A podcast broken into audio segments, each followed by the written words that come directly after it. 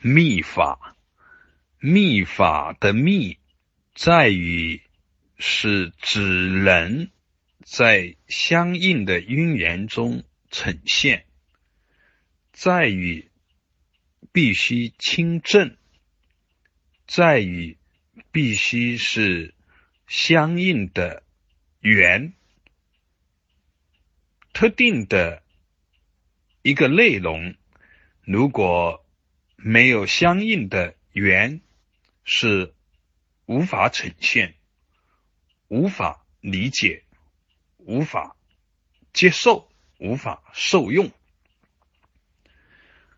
如果没有相应的基础，没有相应的功夫，那么就可能是灾难。灾难的内涵是各式各样，有的听了一句窍诀，觉得不过如此，轻慢心就升起，从而断了慧命，或者说恭敬心一时打散，也有的。听了窍诀以后，起轻狂，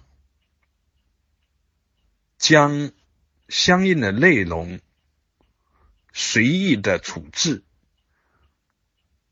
因为无法体会到其中极致的力量、到位的功德，所以轻慢。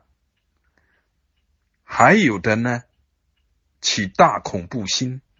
秘法的内容可能是一种境界、一句话、一个方法、一种印证。关键的关键在于全然当下，在于没有任何的隔阂。没有对立，是一是彻底让路，彻底承担，所有的方法到最后都是秘法，因为只有清正才能承担。因缘中对待如是见。